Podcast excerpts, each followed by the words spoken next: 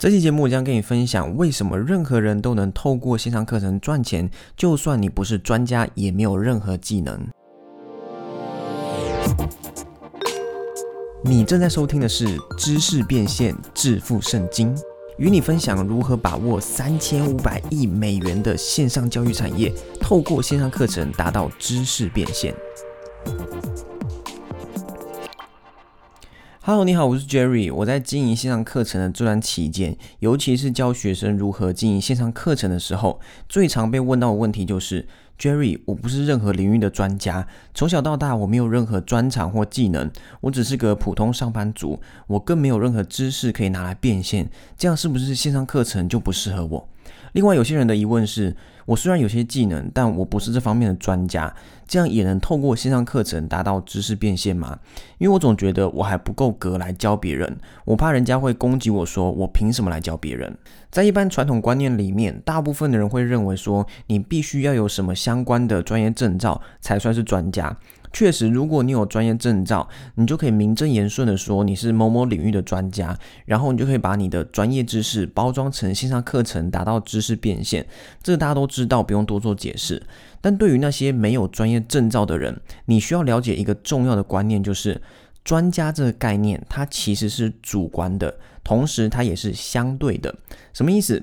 尽管你没有专业证照，你也不是你领域里面最顶尖的高手，但是只要你有某方面的技能是别人会想要学的，或是你有某方面的知识是别人会想要知道的，这就足以包装成一个线上课程来教那些还在你后面的人。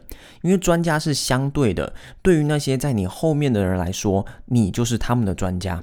我举一个例子，请想象一下，现在是世界末日了，你发现只剩下你一个人，身边所有事物都消失了。忽然你发现，哎，还有一个生还者。那这时候你们要想办法活下去嘛？这个生还者他不是专业的农夫，但是刚好他会种植农作物，因为他以前呢喜欢在他的院子自己种菜。可是你什么都不会，你不知道吃什么东西。这时候你肯定会开始跟他讨教要怎么种菜，因为你要存活嘛。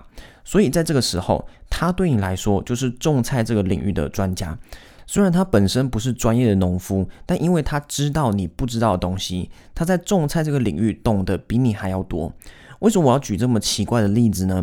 你可能会说，Jerry，这种情况又不会在现实生活中发生。你错了，这个就是在现实生活中会发生的情况。你想象一下，我们一般人想要学习某项技能的时候，比方说你想要学习打羽毛球好了，现在羽毛球在台湾也越来越热门了。在羽毛球界，现在最顶尖的专家，你可能会直接联想到戴资颖，因为呢，他是现在的世界球后。虽然我们在学任何东西的时候，都会想要跟越厉害的人学习，但你有想过会去找戴资颖教你打羽毛球吗？正常人的反应一定是：怎么可能？他又不认识我，我跟他又没有任何关系，我只是一个球迷诶，而且他都在打比赛，又没有在教球。没错，透过这个例子，我想让你理解的是，通常那些最顶尖的专家，我们一般人根本不可能会接触到。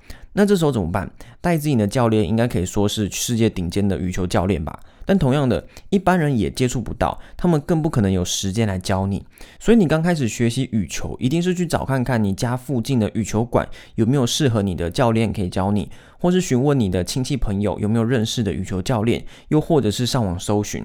你会发现，你可以接触到教练，他绝对不会是世界第一，也就是说呢，他一定不是最厉害的，他也打不过戴资颖。但是因为他所知道的羽球知识以及技巧比你还要多，所以你称他为教练，他对你来说就是专家，你也会愿意付钱跟他学习。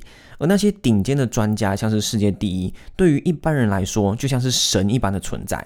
如果你回想一下我前面举世界末日的例子，我会用那个方式去比喻，就是因为我们一般人通常都无法直接接触到真正最顶尖的专家，我们的学习对象通常都是在我们身边稍微懂得比我们多一点的人。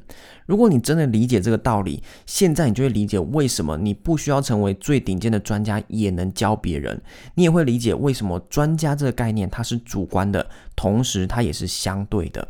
我再举一个例子，有接触过自我成长这个领域的人，可能就知道一个人叫做 Tony Robbins 安东尼罗宾。Tony Robbins 他本身没有任何生命教练的认证或证照，不止这样呢，听说他还曾经被两个生命教练组织给拒绝。但是认识他的人都知道，他现在是全世界最知名，同时也是最贵的生命教练。这例子证明了，那些什么专业证照都不是最重要的。最重要的是你帮助他人的能力。当然，在少数的专业领域，比方说律师或医生，你是需要有专业的培训与证照，才能成为真正的律师、真正的医生。但这些少数需要证照的专业领域，不在我们今天的讨论范围。现在让我用一句话总结我刚刚说的，这句话就是：你只需要比你的受众多了解一点，你就可以成为他们的专家。讲到这边，我想顺便跟你分享一个我最近领悟到的事情哦，我觉得会对你很有帮助。相信很多人都知道，我经营了一个很成功的线上课程，叫做联盟行销大师班，专门教新手如何开始做联盟行销。首先，我承认我并不是联盟行销这个领域的顶尖专家，而且我知道我自己还有很多东西需要学习。所以，就像我前面说的，我把我的成果与我所知道的包装成了这个线上课程去教新手。我的目标客户就是新手。那这个课程经营了一段时间，越来越有名。我也知道网络上开始有人会攻击我说，我什么都不懂就敢来开课教别人，我是假大师，开线上课程就是为了要骗学费，甚至说我是诈骗集团，我是直销诈骗，诸如此类的批评。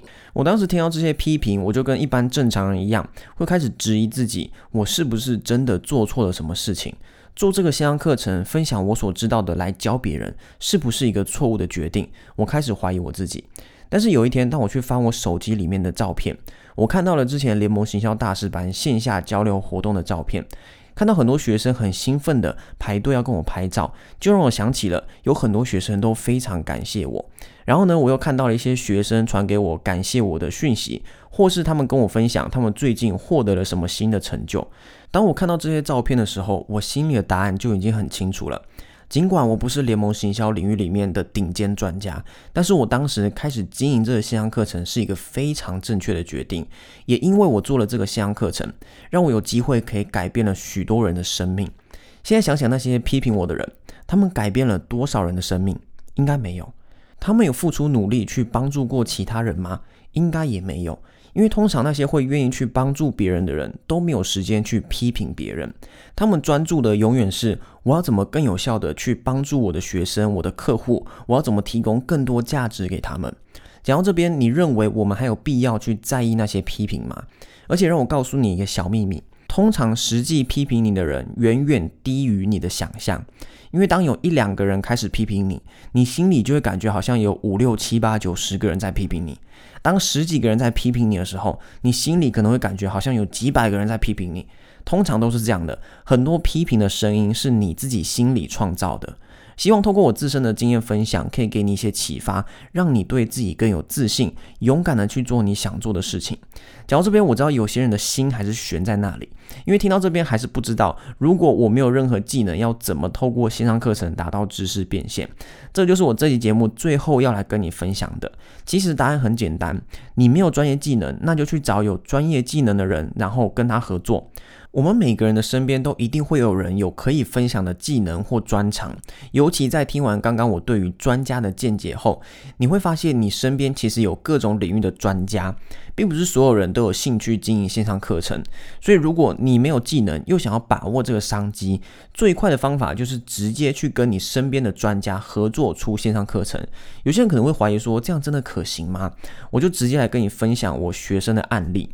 我有一个学生，他本身没有专业技能，但是他去找了一个健身教练，然后跟健身教练合作，一起出了一个跟身心健康相关的线上课程。而且他们很厉害的是，他们在完全没有制作任何课程内内容的情况下，就先预售课程，然后在短短一两个星期内啊，就突破了三百万的营业额。所以真的没有任何事情是不可能的。我相信这位学生刚开始的时候，压根也不会预期到他能在那么短的时间内获得这样的成果。如果有机会的话，我会再邀请这位学生上我的节目跟大家聊聊。那除了我自己学生的案例以外，其实现在网络上有很多类似的案例。比方说，有些人可能知道 masterclass.com 这个网站，因为他们广告好像打得蛮大的。你在 masterclass.com 这个网站上可以看到像是 Stephen Curry 的篮球课程，或者是 Gordon Ram Ramsey 的烹饪课程，而 Masterclass.com 所扮演的就是去跟专业人士合作的角色。像 Stephen Curry，他怎么可能会有时间和心思自己制作线上课程？所以 Masterclass.com 的团队就去跟他合作，帮他出线上课程。Curry 可能只需要花几个小时的时间，提供一下他的专业，然后 Masterclass.com 呢就会去把他的课程制作出来，并且放在他们的网站上。另外，可能很少人有听过一个网站叫做 Mixergy。